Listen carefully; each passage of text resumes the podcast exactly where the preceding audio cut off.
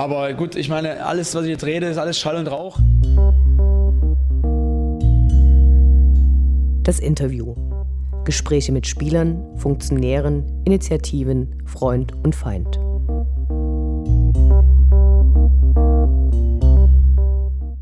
Wir sprechen heute mit Marco Hartmann, der nun schon in der sechsten Saison für Dynamo spielt und das dritte Jahr die Mannschaft als Kapitän führt. Hallo. Hallo. Als wir uns vor zwei Jahren unterhalten haben, hattest du eine lange verletzungsfreie Zeit hinter dir, die du damals auf mehr Muskelmasse zurückgeführt hast. Im letzten Jahr warst du leider wieder häufig und langwierig verletzt. Du hast bei der Spielervorstellung im Stadion von einem Masterplan gesprochen. Äh, wie sieht der aus? Naja, es ist so, dass wir jetzt nach der ersten Verletzung dieser Saison beim ersten Spiel gegen Duisburg danach nochmal alle Köpfe zusammengesteckt haben, Trainerteam, Rall, Physios, Ärzte. Waren nochmal extern bei einem Arzt, haben uns da nochmal beraten lassen, was wir langfristig machen können, um präventiv halt ein bisschen vorzusorgen. Und da ist es halt so, dass ich für die Woche gesehen ähm, einen Plan habe, was ich vor dem Training machen muss, was ich nach dem Training zu machen habe. Zum Beispiel ähm, drei Tage vorm Spiel wird nochmal richtig Rumpfstabi gemacht, um die Beckenkippung ein bisschen äh, zu verbessern wieder nicht zu nah ans Spiel ran. Direkt nach dem Spiel wird es gemacht.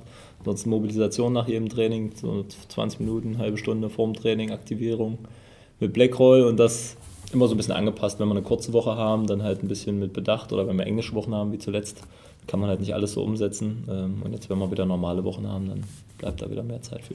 Also das ist, das ist quasi ein Plan, der tatsächlich nur für dich erstellt wurde. Ja, das ist jetzt was, was wahrscheinlich jedem Spieler irgendwie empfohlen würde, mit anderen Übungen dann gegebenenfalls auf die Baustellen hin äh, gerichtet. Aber was, wo ich mich jetzt mittlerweile sehr strikt nachrichte, weil naja, nicht mehr so viel Spielraum ist. Welche Änderungen gibt es für euch, die Spieler, durch das stark gewachsene Team ums Team? Hat es große Auswirkungen dann auf die einzelnen Spieler oder bekommt ihr das weniger mit, weil das mehr im Hintergrund passiert? Na, es sind schon, schon viele Sachen, wo man merkt, dass man irgendwie ähm, spezieller betreut wird. Wenn ich jetzt allein sehe, die sehe, die nicht im, im Kader sind, dass die ein extra Trainingsprogramm haben, dass die auf den Platz gehen können mit einem extra Trainer, dass die für jeden Einzelnen ein Kraftprogramm geschrieben wird, entsprechend dem, wo er sich unbedingt verbessern muss. Ähm, dass bei der, bei der also gerade was jetzt Felix Schimmels Part angeht, ähm, was so Taktik und Spielanalyse angeht, dass man halt auch mal mehr noch individuell auf den Gegner vorbereitet wird, also auf seinen Gegenspieler, auf Besonderheiten, die deine Position betreffen. Es ist einfach so, umso, wenn die Leute da sind, dann hast du die Möglichkeiten, diese Kapazitäten auf die Spieler umzulenken und das weiterzugeben. Ne? Wenn du nur ein Trainerteam von drei Leuten hast, fällt irgendwas weg, weil die Zeiten einfach nicht da sind. Ähm, so wirkt sich das Moment ganz gut aus. Nach der Freistellung des ehemaligen Cheftrainers Uwe Neuhaus wird das Training ja zeitweise von Christian Fjell geleitet, mit dem du noch gemeinsam gespielt hast. Wie war das für dich? Ich habe eine Einheit mit Fellow gemacht, weil ich äh, noch in der Reha war, als er das übernommen hatte. Und meinen ersten Tag nach der Reha durfte ich mittrainieren. Ja, ich habe natürlich vorher trotzdem in der Kabine auch so viel mit ihm gesprochen, haben uns ausgetauscht so über unsere Sichtweisen, über das ganze große Ganze. Und war natürlich cool. Er war auch ähnlich wie vorher. Also er hat nicht versucht, jetzt irgendwie eine andere Position einzunehmen oder sich irgendwie als Trainer abzugrenzen, sondern war genauso offen und und ehrlich und direkt und das war recht angenehm. Jetzt ist Mike Walprokis neuer Cheftrainer und hat auch zwei Co-Trainer mitgebracht. Wie sieht das Training jetzt aus? Also setzt er andere Schwerpunkte oder legt er Wert auf andere Sachen als vorher?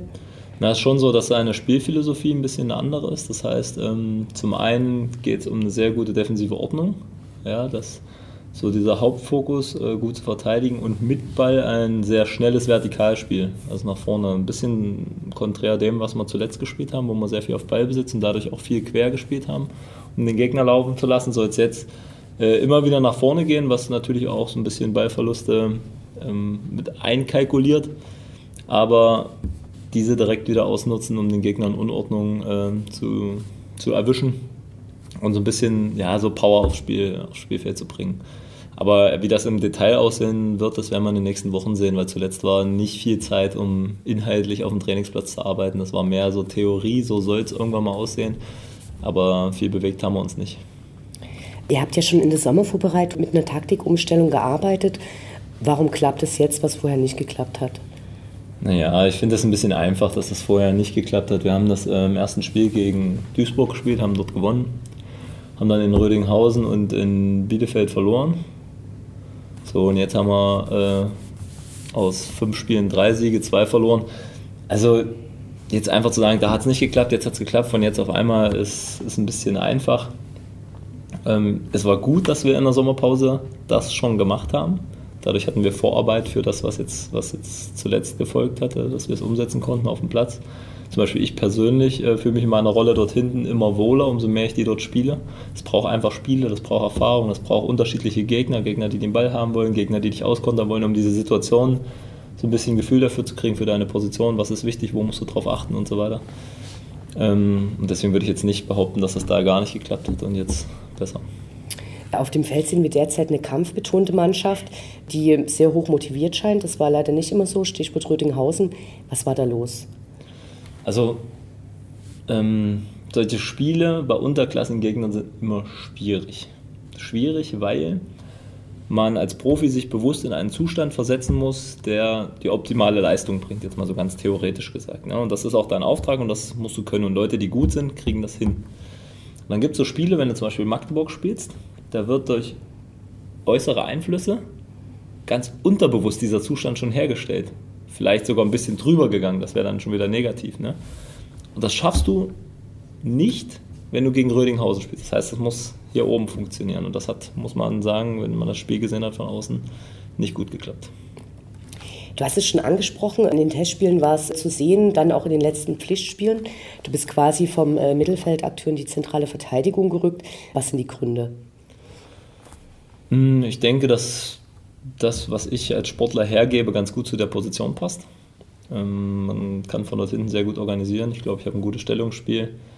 Ähm, auch ein ordentliches Aufbauspiel von hinten, ansonsten relativ zweikampfstark, gerade was so in der Luft äh, angeht. Und man sieht ja jetzt in den letzten Spielen, dass viele Gegner dann auch schon versuchen, mit langen Bällen, mit Halbfeldflanken gegen uns dann ähm, zum Erfolg zu kommen. Und ich glaube, dass ich genau dort meine Stärken habe. Deswegen passt die Position ganz gut. Es ist auch was, was ich eigentlich, bis ich irgendwann im Männerbereich gekommen bin, immer gespielt habe. Ähm, ich habe dann aber auch sehr gerne Mittelfeld gespielt, weil ich einfach sehr gerne viel laufe und noch mehr Zweikämpfe führen kann im Mittelfeld mit ein bisschen mehr Risiko, weil man ja hinter sich noch eine Absicherung hat. Jetzt muss alles ein bisschen mehr mit Auge. Ähm, ansonsten, wie gesagt, sind das eigentlich so meine Positionen hinten, ob nun Viererkette Innenverteidiger oder eine Dreierkette zentral oder die Sechserposition. Ähm, Im Moment fühle ich mich wirklich wohl dorthin.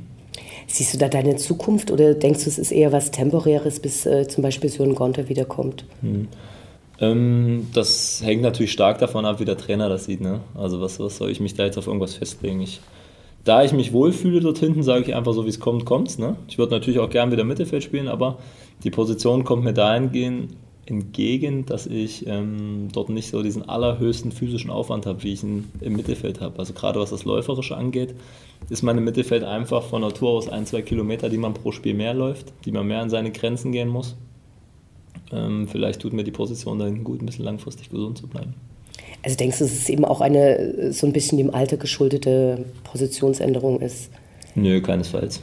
Das ist, ähm, die Trainer hatten sowohl Uwe Neuhaus im Sommer das Gefühl, dass ich von dort hinten auch gerade bei einem neuen System, was einstudiert wird, auf meine Mitspieler Einfluss nehmen kann. Äh, und hat mich dort hinten dann halt als sehr wichtig erachtet, um dieses System in die Mannschaft reinzukriegen. Und genauso ist es jetzt auch. Du hast dich nach dem Spiel gegen Darmstadt öffentlich für Ralf Minge ausgesprochen und seine Wichtigkeit betont. Am Wochenende gab es dann äh, diverse Rücktritte. Wie wird da die Mannschaft informiert?